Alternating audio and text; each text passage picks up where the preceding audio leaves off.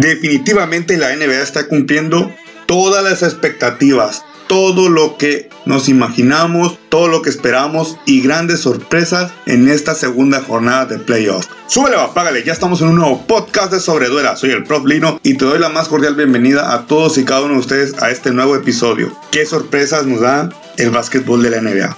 No por nada seguiré insistiendo que es la mejor liga del planeta. La mera neta. Indiana Pacers versus Miami Heat. Uf, qué juegazo. Jimmy Butler dando cátedra de lo que es jugar con pasión, con garra, entrega. Eso que nos hace falta en nuestra liga local. ¿eh? Que nos dejen disfrutar el básquetbol como Jimmy Butler, así, entregado, apasionado, quien metió 28 puntos, 3 rebotes, 4 asistencias. Bama de Bayo, 17 puntos, 10 rebotes, 6 asistencias. Goran Dragic, el dragón, híjole, 24 puntos, 6 rebotes, 5 asistencias para llevarse la victoria ante los Indiana Pacers, que con TJ Warren, una de las sensaciones de esta burbuja, solo portó 22 puntos, 8 rebotes, 3 asistencias. Bajaron considerablemente sus números. Indiana, lo que es Malcolm Brogdon, 22 puntos, 1 rebote, 10 asistencias, nada mal. De ahí Víctor Oladipo salió lesionado, una pena, una lástima, esperemos se recupere pronto Víctor Oladipo porque lo van a necesitar realmente en serio los Indiana Pacers si aspiran a poderse llevar esta serie contra el Miami Heat que de verdad me tiene sorprendido la actitud de Jimmy Butler. Le veo muy bien trabajado su físico, lo miro enchufado y siendo el líder de este equipo de Miami Heat. Otro encuentro, al parecer no fue sorpresa, era de esperarse que el small ball de los Houston Rockets predominara, dominar el juego de los Oklahoma City Thunder que a pesar de que CP3 metió 20 puntos, ganó 10 rebotes, se quedó a una asistencia de un triple doble. Los demás compañeros Danilo Galinari 29 puntos, 3 rebotes, 3 asistencias. Steve Adams, 17 puntos, 12 rebotes, 2 asistencias. No fueron suficientes para vencer a los Houston Rockets del señor James Harden que jugaron sin Russell Westbrook. Mr. Triple Doble no jugó en el partido de hoy, pero tuvieron con James Harden, quien metió 37 puntos, 11 rebotes, 3 asistencias. No es su fuerte, lo sabemos bien que el señor James Harden se dedica a la barba a tirar, encestar, encestar. Igual su defensa sabemos que no es la apropiada ni que es el que sea su fuerte, ¿no? PJ Tucker, 11 puntos, 4 rebotes, 4 asistencias. Robert Covington, solo 3 puntos, 5 rebotes, 5 asistencias. Pero ¿qué tal?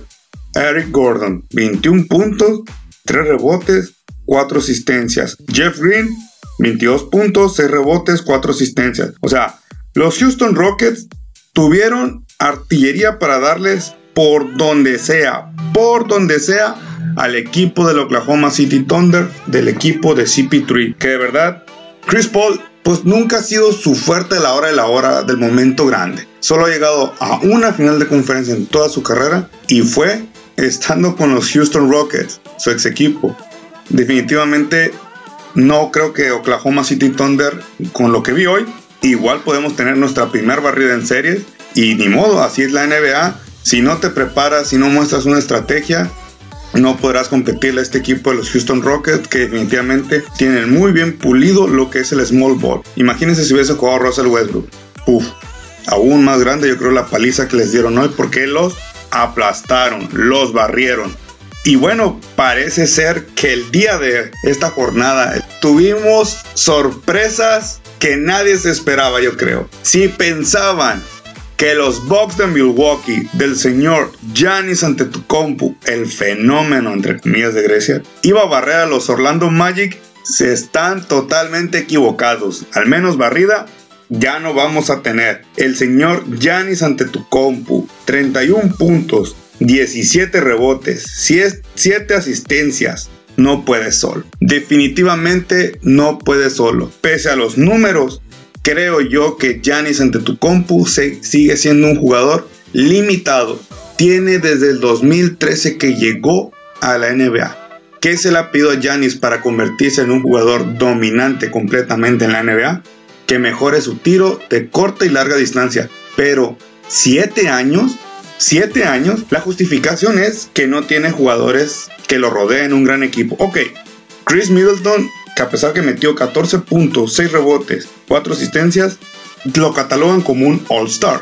Pero hoy en día dicen que cualquier jugador es All-Star y le pagan como un All-Star. Para mí, Chris Middleton ni Eric Bledsoe son siquiera top a mi ver. A mi ver, mi opinión, no son top jugadores top. Ni siquiera pueden considerarse ni llamársele All-Star. Brook López, 5 puntos. Wesley Matthews, 10 puntos. George Hill, 16 puntos. Eric Bledsoe, 15 puntos. O sea, no dependen demasiado de lo que haga Janis ante tu compu. Y volviendo a Janis ante tu compu, si el señor tiene 7 años, o sea, no le puedes justificar a Janis que no tienes equipo cuando tú en 7 años que te dedicas a esto, te pagan por jugar básquetbol, ¿no, no has desarrollado tu tiro en 7 años? O sea, 7 años, desarrollaste masa muscular, fuerza, todo eso, pero o sea, ¿cómo es posible que este jugador no haya mejorado su tiro? Ni siquiera hace bien un step back, no domina eso, sabe hacer el Eurostep. Su fuerte es la colada, la entrada de la canasta, abajo del aro. Pero realmente Janis en 7 años no, no tiene justificación el griego. Tiene que trabajar y creo que esta temporada, este año, se va a volver a quedar en casa viendo los playoffs y viendo otro equipo que se corone campeón. Milwaukee definitivamente no va a ser campeón NBA. Para todos esos que llaman caballo o el pollo o el, o el actualmente más dominante Janis, están totalmente equivocados. Siete años y no ha desarrollado tiro, no hay excusas, no hay pretextos. El señor Giannis ante tu compu no ha trabajado lo suficiente para convertirse en un jugador completo. Y cerramos con broche de oro este podcast. Porque el juego más esperado, el juego que tal vez sea el morbo o uno de los que causen más morbo. Los Portland Trail Blazers contra Los Angeles Lakers. Qué buen juego. Estuvo muy parejo. Arrancó muy bien en ritmo los Portland Trail Blazers. Los Lakers de Los Ángeles ajustaron, pero definitivamente yo creo que los años en el señor LeBron James están cayendo en serio. Jugó 41 minutos. Ok, marcó un triple doble. Donde fueron sus números 23 puntos, 17 asistencias 17 rebotes, perdón, 16 asistencias. Muy buenos números para su edad, para lo que él ha aceptado en su rol en Lakers, cediéndole la ofensiva a Anthony Davis, quien metió 28 puntos, 11 rebotes, una sola asistencia. Pero de ahí en fuera, Danny Green, 10 puntos, Jabal McGee, 6 puntos, Kyle Kuzman, que creo todos concordamos que debería ser la tercera ofensiva de los Lakers, 14 puntos, 8 rebotes. De ahí en fuera, nadie más aporta en Lakers. O sea, anduvieron pésimo en el tiro de 3, demasiado. Yo no veo química en los Lakers. El tomarse en exceso el descanso hoy se vio. No se vieron totalmente en ritmo. Se la juegan más a lo que haga LeBron James con sus asistencias y que Anthony Davis se eche el equipo al hombre en la ofensiva.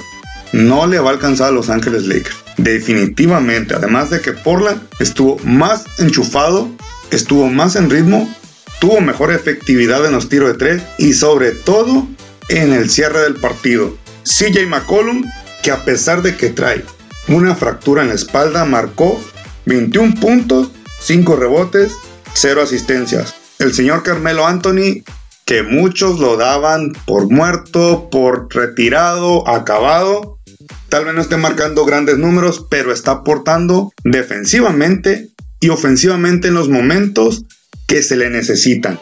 11 puntos, 10 rebotes, 5 asistencias, un robo.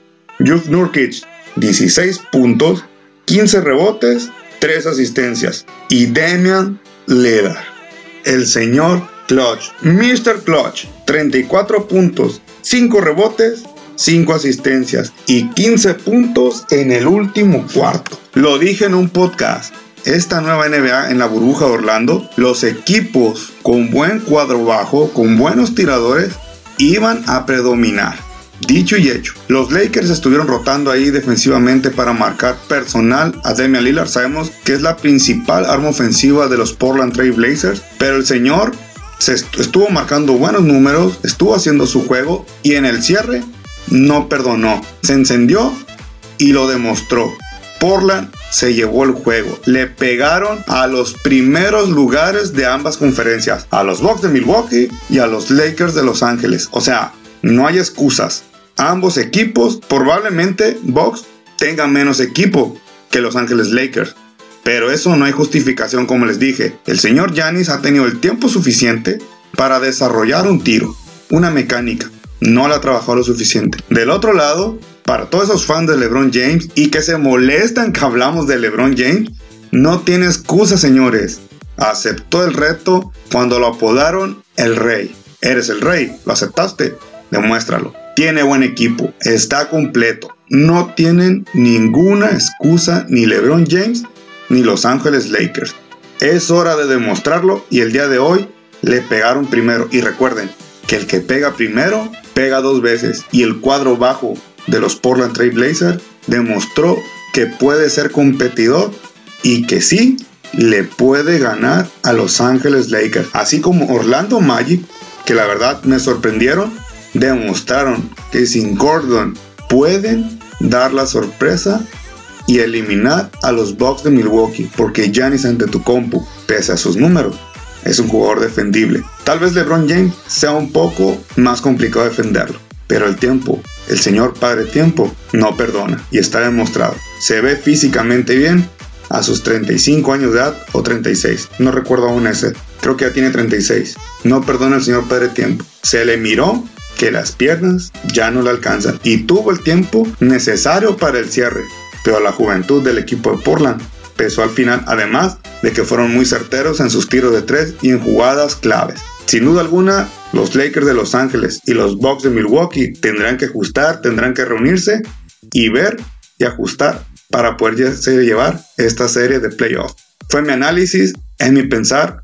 Yo no soy dueño de la razón, ni me creo que lo sé todo, pero el juego ahí está. No estoy echando mentiras y es todo. ¿Sale? Nos vemos en el siguiente episodio. Los invito a que se suscriban al canal de YouTube de Sobre Duela, activen la campanita de notificaciones, le den like a los videos, lo compartan para llegar a más personas, hacer crecer esta comunidad. Los invito también a que me escuchen en Spotify, Apple Podcasts, iBox, Anchor, se suscriban también a la página de Facebook, me sigan en Instagram, Twitter. Estamos en todas esas plataformas y de verdad les agradezco que escuchen y sigan sobre Duela. Y ya sabes, súbele o apágale.